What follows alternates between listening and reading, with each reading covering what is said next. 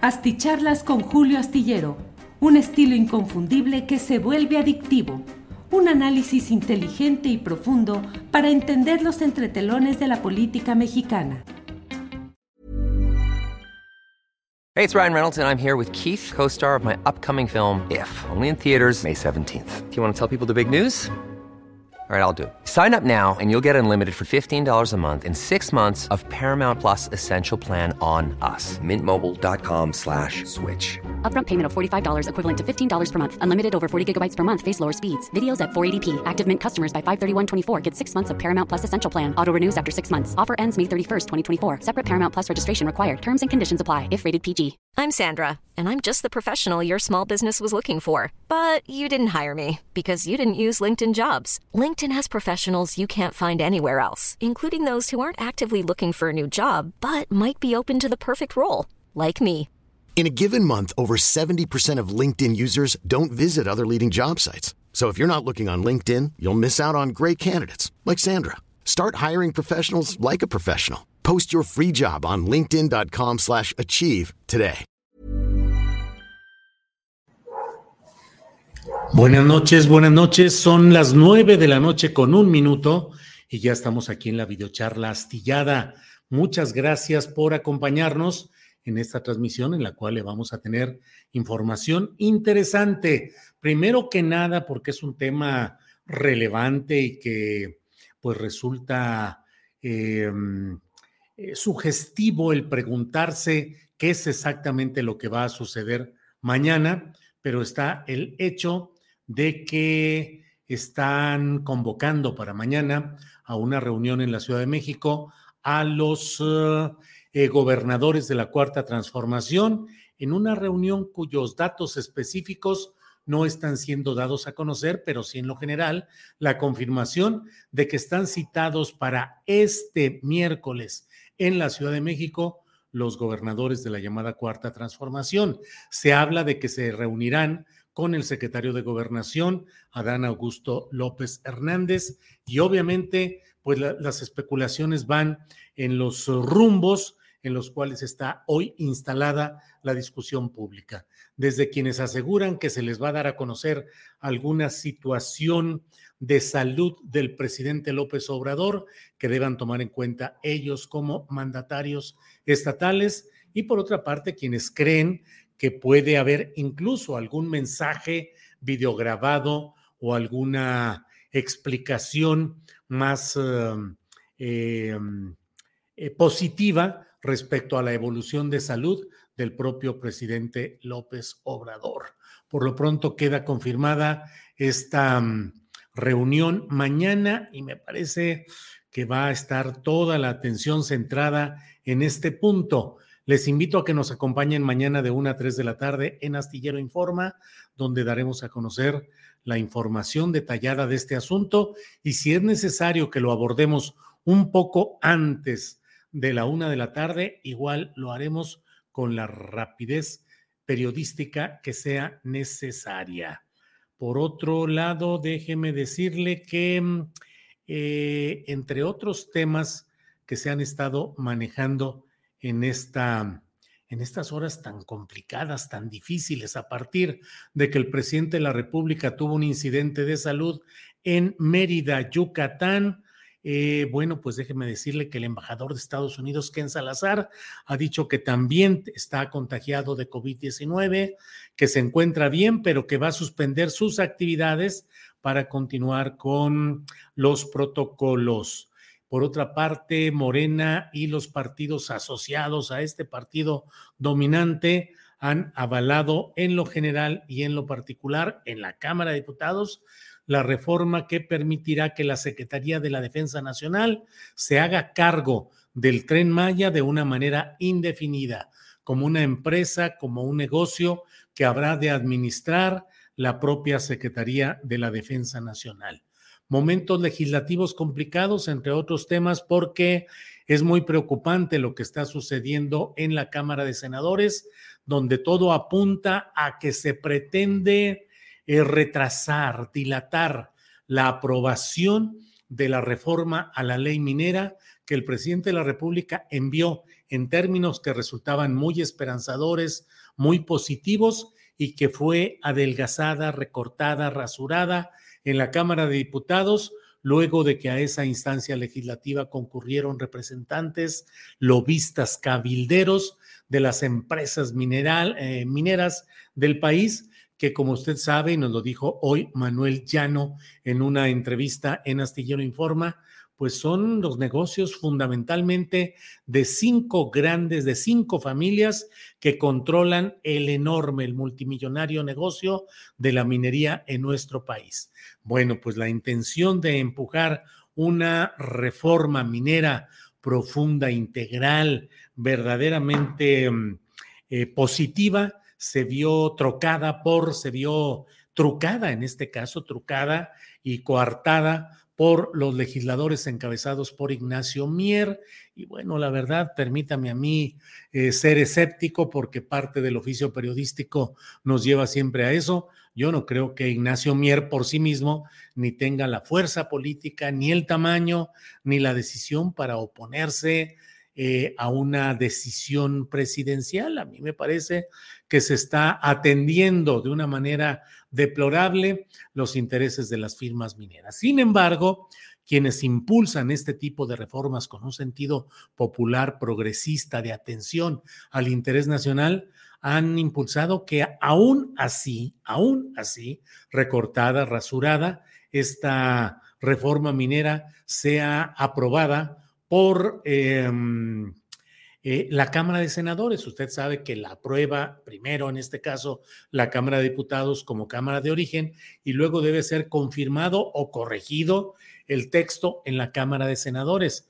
Bueno, pues la Cámara de Senadores está decidiendo que, eh, pues que no hay condiciones para aprobar ni siquiera esa reforma rasurada y parchada y que hay que dar espacio a un parlamento abierto para analizar, para discutir, para escuchar. Hoy nos decía Manuel Llano, que forma parte de este colectivo denominado Cambiémosla ya, que dicen hay que aprobarla ya con lo que tiene, lo que tiene es bueno en una parte aceptable y otro tipo de cosas no pasaron, pero cuando menos aprueben esto. Bueno, decía eh, Manuel Llano y el colectivo Cambiémosla ya, que la verdad es que las empresas mineras, sus cabilderos, sus lobistas, el gran capital, el gran dinero, ha tenido el micrófono en exclusiva durante décadas, durante siglos, y que entonces lo importante es hoy que ya se dé paso a una reforma condicionada, reducida, pero a fin de cuentas todavía con algunos aspectos relevantes que pueden ser impulsados. Bueno, pues Ricardo Monreal ha anunciado que no hay las condiciones precisas para todo esto, que se tienen varias negociaciones, entre otras los partidos de oposición demandan que se aprueben los nombramientos en el Instituto Nacional de Acceso a la Información, a la Transparencia y la Protección de Datos, conocido como INAI, y que si se destraba ese tema del INAI, podría aceptarse que hubiera alguna votación distinta en algunas de las reformas que interesan sobre todo al presidente de la República.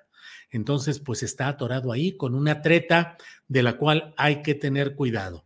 La treta es muy generosa en apariencia. Dice, no nos apresuremos, tenemos tiempo, hagamos un parlamento abierto para escuchar las opiniones de las empresas mineras, de los trabajadores, de los especialistas y más adelante vamos decidiendo qué hacemos con esta reforma. Lo cierto es que todo apunta a que sería una táctica dilatoria para ir posponiendo, para no aprobar hoy ni siquiera la parte que resulta positiva y dejar eso a que se diluya en las fiebres futuristas electorales presidenciales que cuando regrese el siguiente periodo ordinario de sesiones va a estar estancado, a menos que ahora hubiera un periodo extraordinario en el cual se tratara de despegar o desahogar todo este tema. Pero todo apunta negativamente y así hay que decirlo con claridad. Eh, el tema central, pues, de esta plática y sobre ello quiero centrar la opinión, agradeciendo a quienes han llegado eh, desde el principio a esta videocharla nocturna, agradeciéndole, déjeme ver porque son muchos los comentarios que ya hay. Estoy aquí dándole y dándole, ya estoy aquí. El primero en llegar hoy ha sido Isam B, que dice like número uno. Segundo, Tecnohistorias, dice aquí en Mérida es muy común que en la prensa escrita y la radio la desinformación sobre el, el presidente, principalmente en Radio Fórmula Yucatán, agregando a la cadena nacional que ya conocemos. Saludos. Tercer lugar, María Guzmán. Cuarto lugar, Carlos Osorio. Quinto lugar, Ivonne Errasti, dice chispas. Ahora sí que Yucatán dio la nota a nivel nacional tristemente por mal manejo de la información. Gracias por tus análisis y envía saludos. Ciro Adrián Martínez Pérez dice, felicidades por los millones de vistas, esas ni a las Raki las tiene. Ánimo, lagunero. Muchas gracias. Miguel Ángel Ochoa envía saludos desde Los Mochis, Sinaloa. Em, Jack dice, qué cómodo el diario de Yucatán. Bueno, hoy les pido que disculpen el hecho de que tal vez me entretenga demasiado en tratar de dilucidar y de explicar lo que me parece que debemos de analizar con cuidado, con precisión, con fuerza analítica respecto a lo que ha sucedido con el diario de Yucatán. Un diario que en términos generales suele ser respetado, suele ser mencionado como un diario que maneja la información con seriedad, aunque hay otros segmentos que señalan con claridad que históricamente el diario de Yucatán ha sido un instrumento de control político y social a través de las intenciones y los grupos panistas, conservadores, empresariales en la península y particularmente en el estado de Yucatán. Bueno, pues más allá de las consideraciones políticas e ideológicas sobre este eh, medio que yo he publicado en la columna astillero y lo vengo haciendo desde 2016, 2013, el hecho de que recordemos que uno de sus directivos, de sus personajes principales fue Carlos Castillo Peraza, que fue dirigente nacional del PAN y eh, tutor ideológico y político durante un tiempo de Felipe Calderón, y que el propio Em, Castillo Peraza estuvo en Campeche dirigiendo el diario de Campeche que lo editaba el diario de Yucatán y que durante un largo tiempo estuvo viviendo ahí en Campeche, donde también estuvo viviendo el propio Felipe Calderón en un hotel propiedad de la familia Arceo Corcuera. Bueno, pero déjeme ir, como luego dicen, ir con detalle respecto a lo que ha ido sucediendo en este tema. Todo arrancó el ah, domingo, cuando por ahí de las 12 del día, el diario eh, de Yucatán publicó una nota que desató una embestida mediática política feroz y noble, pero sobre todo, sobre todo, mentirosa. Hasta este momento no se ha podido probar nada de lo que ahí se ha dicho. Déjeme pasar a reproducir lo que han publicado estos eh, partícipes del diario de Yucatán. Se publicó primero que nada esto. AMLO sufre presunto infarto en Mérida. Ah, caray, AMLO sufre presunto infarto en Mérida. El presidente Andrés Manuel López Obrador habría sufrido un infarto este domingo cuando se disponía a desayunar en la base aérea militar número 8 de Mérida. El encabezado dice, AMLO sufre presunto infarto en Mérida. Y el subtítulo dice, habría sufrido un infarto. En el cuerpo de la nota se dicen cosas similares que no corresponden a la contundencia con la cual se manejó esta información. Y sobre ello es sobre lo que quiero descansar y analizar en esta ocasión. El hecho de que Ahí se dice que cuando se disponía a consumir, a comer antojitos yucatecos, el presidente de México se sintió mal y se desvaneció ante el asombro de funcionarios del Fondo Nacional de Fomento al Turismo, el FONATUR, y representantes de las empresas que lo acompañaron en ese momento. Dice la nota correspondiente, no se pudo confirmar si durante el desmayo, porque aquí ya fue desmayo, del presidente López Obrador, estuvo el gobernador Mauricio Vila Dosal. En otra parte dice, quienes estuvieron en la BAM número 8 consideraron que no pudo ser un golpe de calor el que ocasionó el desmayo, porque no estuvo expuesto al sol ni a las altas temperaturas que alcanzan hasta 42 grados en estos días. Eh, trascendió que el presidente López Obrador quedó como si estuviera inconsciente, lo que causó gran preocupación de su equipo de seguridad y eh, colaboradores cercanos. Y sigue por ahí la información acerca ya más, um, con más datos eh, generales, pero esto fue lo publicado por ahí de las 12 del día del pasado domingo por el diario de Yucatán. Ah, caray, eh, eso fue el domingo. No me van a decir, ahí está, martes 25 de abril, dice en esta imagen que estoy compartiendo, pero es porque está tomada del archivo de datos del diario de Yucatán con la fecha de hoy. Esto fue lo que se publicó el domingo a las 12 del día, un poquito por ahí esa fecha. Bueno, pues uno diría, caray, pues probablemente, eh, pues eh, un redactor a la rápida hizo esta nota, la pusieron y bueno, no hay ninguna base, no hay ninguna prueba hasta hoy. Estamos hablando pues 60 horas después de que se publicó esta versión del presunto infarto, que además, pues es un término absolutamente impropio. Los infartos no pueden ser presuntos. Eh, es un manejo equivocado, tendencioso, intencionalmente equivocado de la información, es lo que tenemos que leer.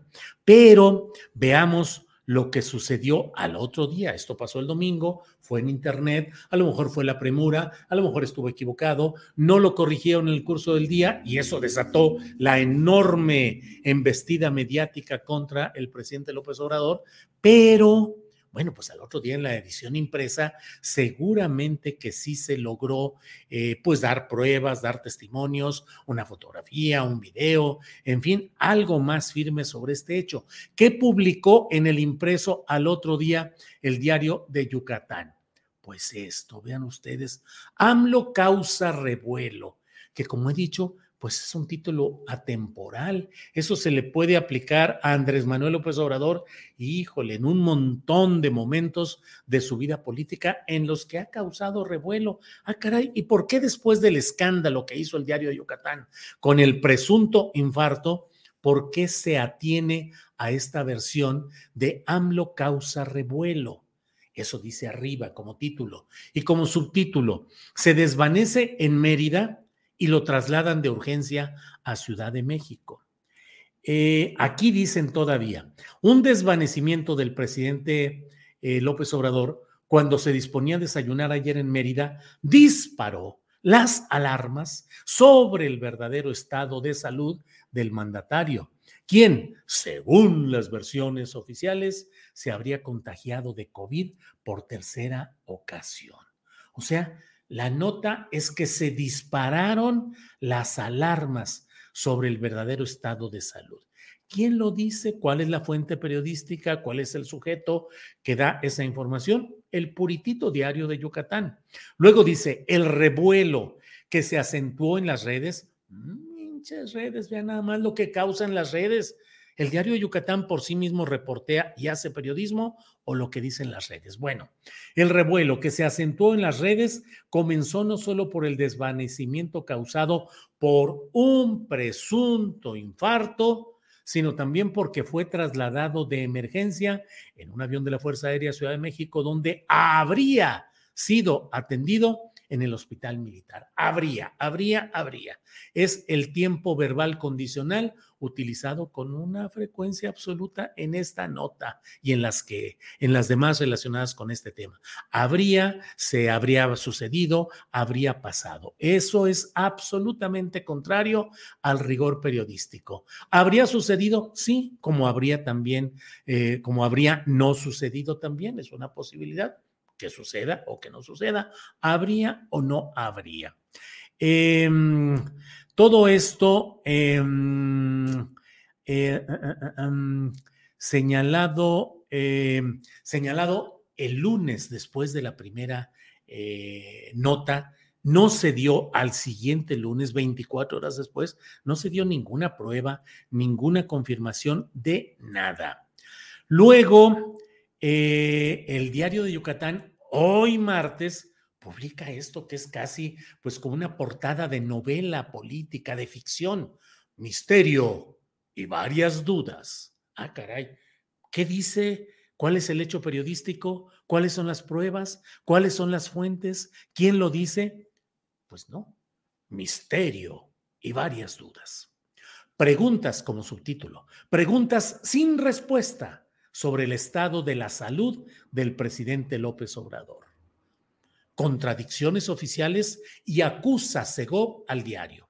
Y empieza la nota, dice, bajo un manto de misterio, Ayer se cumplió un día más de contradicciones oficiales y vacíos informativos sobre la salud del presidente López Obrador, con interrogantes que siguen sin aclararse tras la abrupta suspensión de la gira del mandatario en Yucatán y su traslado a la Ciudad de México. Déjeme decirle algo sobre este tema. En el periodismo se sabe, y es una regla no escrita, Hey, it's Ryan Reynolds, and I'm here with Keith, co star of my upcoming film, If, only in theaters, May 17th. Do you want to tell people the big news? All right, I'll do it. Sign up now and you'll get unlimited for $15 a month in six months of Paramount Plus Essential Plan on us. Mintmobile.com slash switch. Upfront payment of $45 equivalent to $15 per month. Unlimited over 40 gigabytes per month. Face lower speeds. Videos at 480p. Active Mint customers by 531.24 get six months of Paramount Plus Essential Plan. Auto renews after six months. Offer ends May 31st, 2024. Separate Paramount Plus registration required. Terms and conditions apply if rated PG. Hiring for your small business? If you're not looking for professionals on LinkedIn, you're looking in the wrong place. That's like looking for your car keys in a fish tank.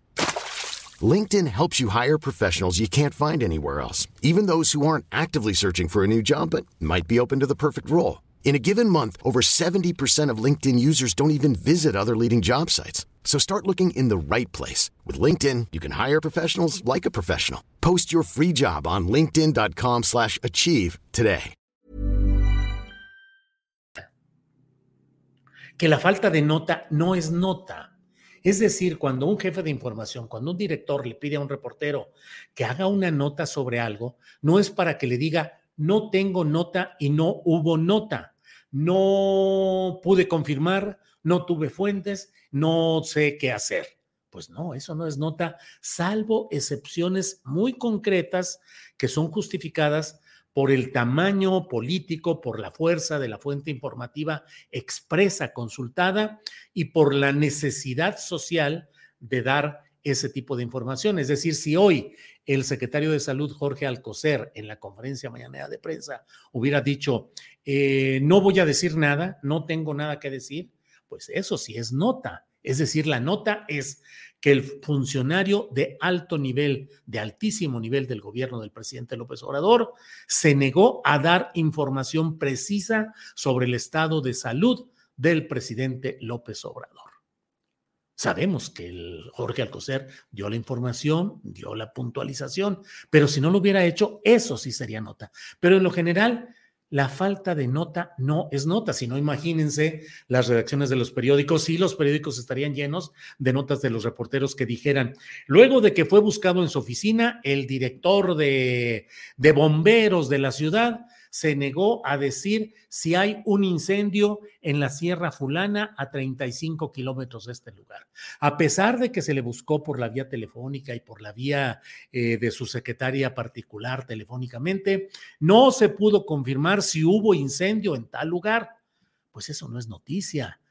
La noticia es ir al lugar de los hechos o tener los hechos confirmados y decir, un incendio que se realizó a 35 kilómetros de esta ciudad y que abarcó el área comprendida entre tal lugar y tal otro, cerca de esta carretera, colindante con tal rancho, y que empezó a las seis de la mañana y fue combatido hasta las cuatro de la tarde, implicó pérdidas de este tipo, bla, bla, bla. Sobre este hecho, el director de bomberos, fulano de tal, no quiso dar información oficial. Sí, pero yo la conseguí porque soy reportero, porque soy periodista, porque si publico algo es porque lo tengo confirmado, porque hay hechos. Esto en la nota y en el reportaje. No nos confundamos. Hay un género que es la columna o el artículo de opinión en el cual quienes los escriben tienen el derecho que le es reconocido por los medios y por los lectores de dar su punto de vista, de dar su opinión fundado en hechos que puedan ser verificables.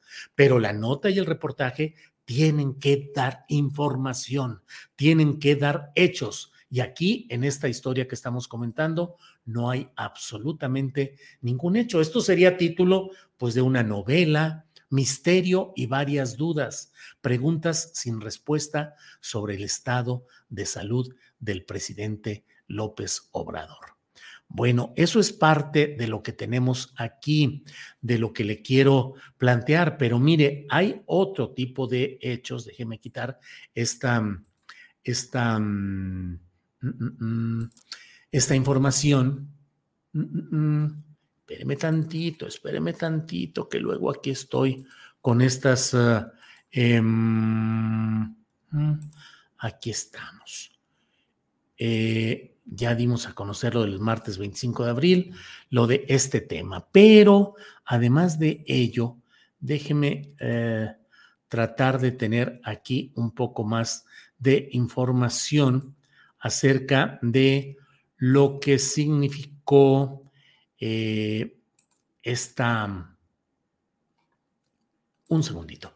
Bueno, déjeme leerle lo que se ha publicado hoy en eh, el diario de Yucatán ya como una especie de justificación. Se ha dicho que hay una información, eh, es un recuento de hechos y tiene este título, AMLO, contradicciones y dudas sobre su misterioso estado de salud.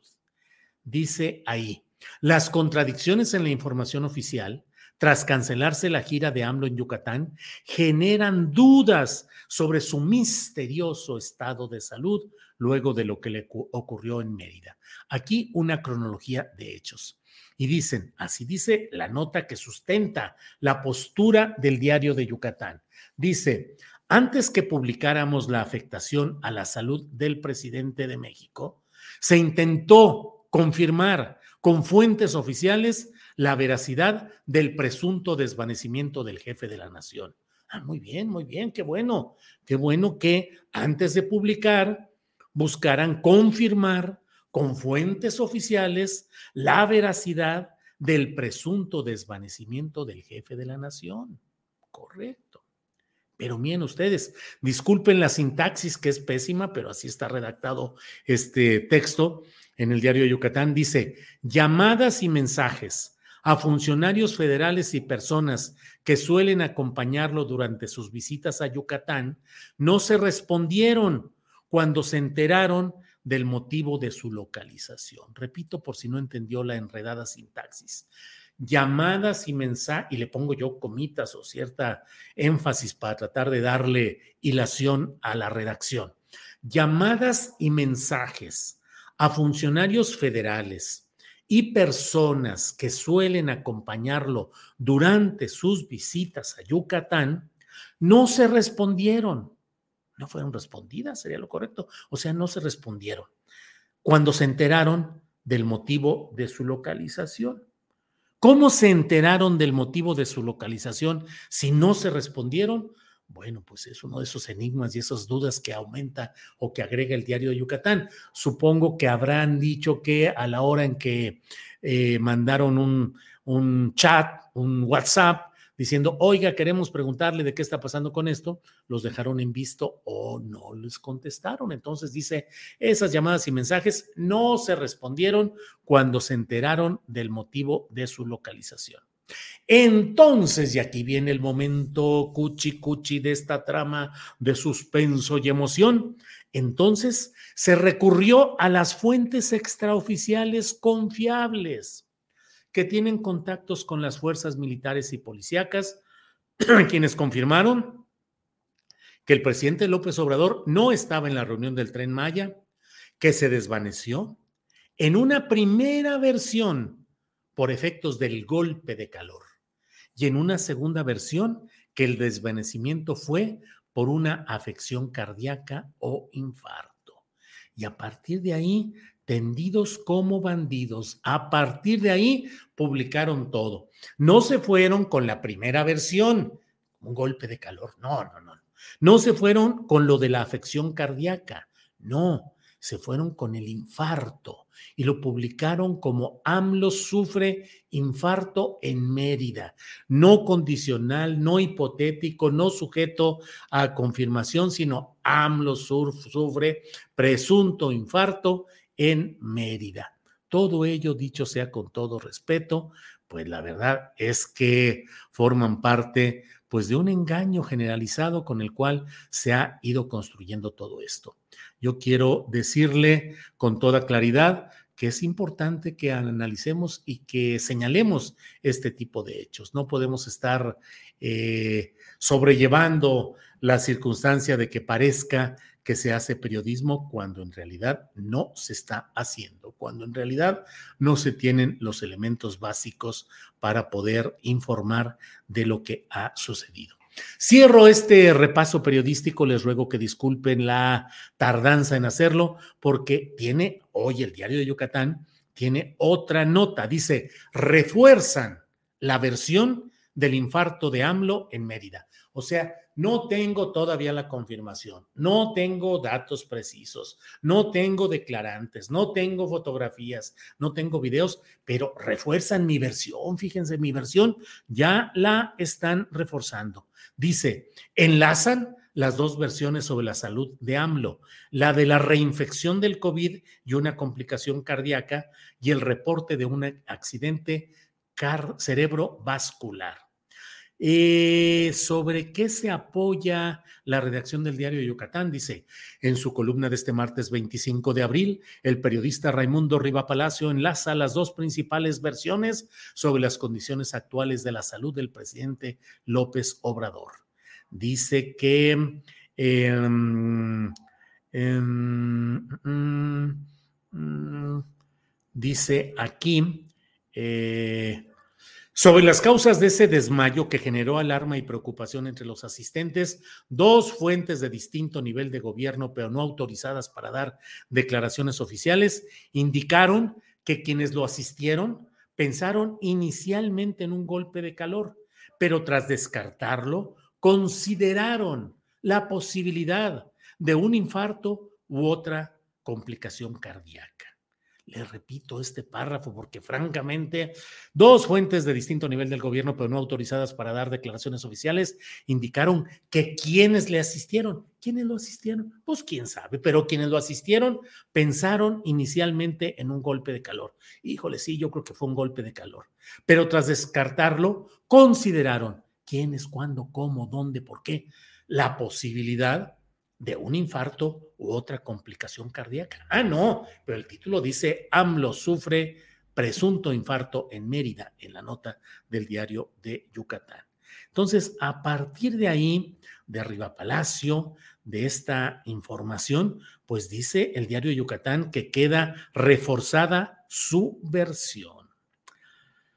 Pues bueno, bueno, bueno. Y también, desde luego, por su lado, el productor, publicista y comunicador Carlos Alasraqui compartió durante una transmisión en su canal de YouTube eh, el que una persona demasiado confiable dentro del círculo de Andrés eh, le dijo, o sea, dijo Alasraqui, por fuentes fidedignas sé que AMLO tuvo un evento cerebrovascular se lo trajeron de Mérida en avión militar. Se rumora que le dio preinfarto con evento cerebrovascular, o sea, hemiplegia. Se le paralizó el lado derecho. Esto con Alasraqui. Bueno, todo esto que le digo, se lo digo a partir de que obviamente hay verdades jurídicas cuando el tribunal, el último que puede emitir una opinión, dice esto es así, esa es una verdad jurídica. Hay verdades religiosas lo que dicen los creyentes en ciertas eh, religiones y dicen, esta es mi verdad. Hay verdades históricas muy complicadas, no solo el hecho de que alguien nació y murió en tal fecha y estudió en tal lugar y se casó y vivió y ocupó tales cargos, sino la interpretación histórica es difícil llegar a una verdad histórica. Pero hay también la verdad periodística. La verdad periodística es aquello que se puede publicar y demostrar que así fue. No quiere decir que lo que se diga sea verdad. Es decir, si Enrique Peña Nieto dice que su gobierno es el más honrado de la historia de la política de México, la verdad periodística es que él lo declaró siendo una fuente oficial de información, la más alta en su momento como ocupante de Los Pinos, y esa es una verdad periodística.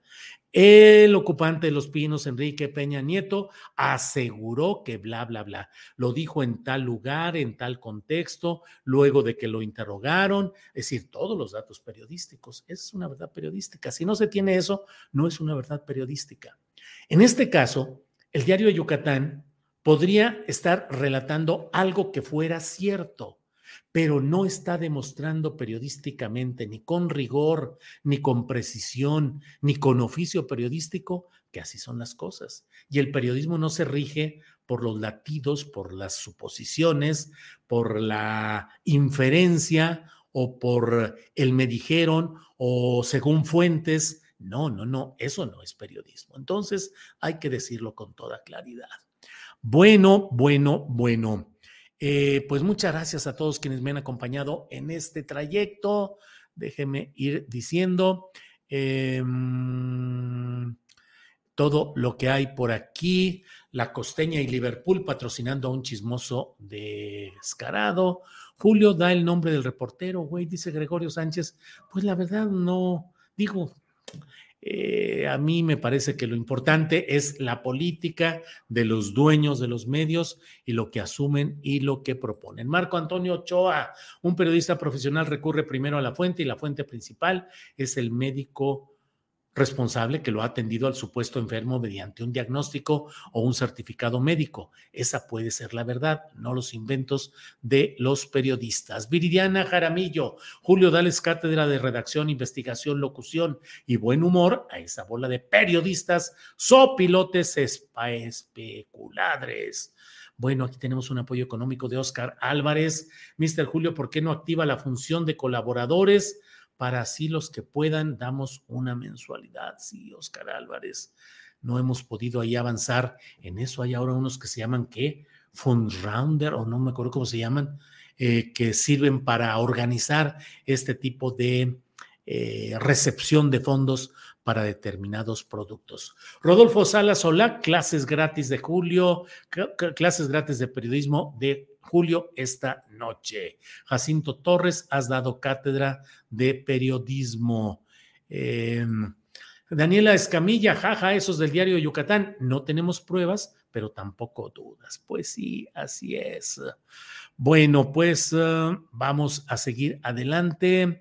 Em, seguimos adelante. Recuerden que mañana hay una reunión convocada para gobernadores de la 4T en la Ciudad de México. No se ha precisado cuáles serían los términos de esa reunión, pero estarán probablemente encabezados por em, el secretario de Gobernación, que les daría alguna información o alguna eh, eh, sugerencias o indicaciones políticas. Ya lo veremos, estemos atentos a lo que ahí sucede, lo que vaya aconteciendo. Por lo pronto, pues la verdad, les doy las gracias por su amabilidad de estar atentos a este tema.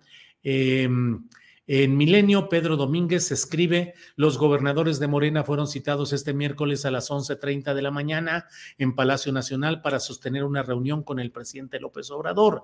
Hasta el momento se desconoce si en el encuentro estará personalmente el mandatario quien convalece por su tercer contagio de COVID. El encuentro lo confirmó el gobernador de Sonora, Alfonso Durazo, en una conferencia de prensa en Hermosillo. Dijo, mañana estamos citados las y los gobernadores, entiendo, a una reunión con el presidente López Obrador. No sé si estará él presente. No sé si nos acompañará por videoconferencia. El hecho es que la reunión está ratificada y eventualmente podría ser conducida por el secretario de Gobernación. Eh, el encuentro programado desde la semana pasada se tiene previsto se lleve a cabo en el Salón Tesorería, donde se realizan a diario las conferencias mañaneras. Indira Vizcaíno, gobernadora del estado de Colima, aseguró que tras conocerse la noticia del COVID no a presidencial, no se sabe si él acudirá a la reunión que se pactó en Palacio Nacional tuiteó, tenemos la cita para mañana a las 11 horas. Mi postura fue esperar hasta el día lunes para tener una respuesta, pero nos dijeron que la reunión se mantendría aún con el contagio del presidente. Entonces, dice Indira Vizcaíno, gobernadora de Colima, no nos han confirmado si el presidente encabezará la reunión de manera remota o será encabezada por el secretario de gobernación.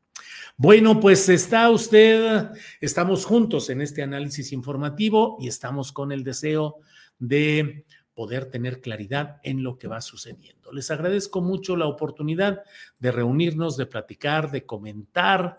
Mire, gracias a Sergio Cruz Mendoza, que nos ha enviado un apoyo económico que mucho agradecemos.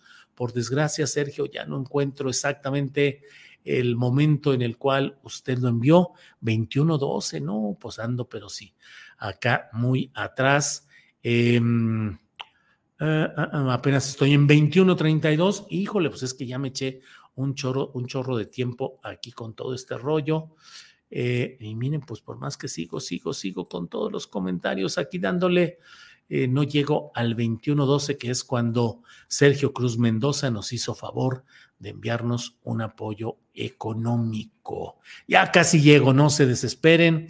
Bueno, está Enrique Martínez nos envía un apoyo económico. Gracias, Enrique. Eh, mm, mm, mm, y bueno, ahí vamos. Aquí está Sergio Cruz Mendoza. Saludos, Julio, desde la costa oaxaqueña. Gracias, Sergio Cruz Mendoza. Y gracias a todos ustedes. Gracias por acompañarnos en esta transmisión. Nos vemos mañana de 1 a 3 de la tarde en Astillero Informa, donde tendremos toda la información importante respecto a lo que está sucediendo en estos temas. Nos vemos mañana. Por hoy, muchas gracias y como siempre, eh, muchas, muchas, muchas Gracias. Ahí estamos ya. Hasta luego. Para que te enteres de las nuevas asticharlas, suscríbete y dale follow en Apple, Spotify, Amazon Music, Google o donde sea que escuches podcast. Te invitamos a visitar nuestra página julioastillero.com.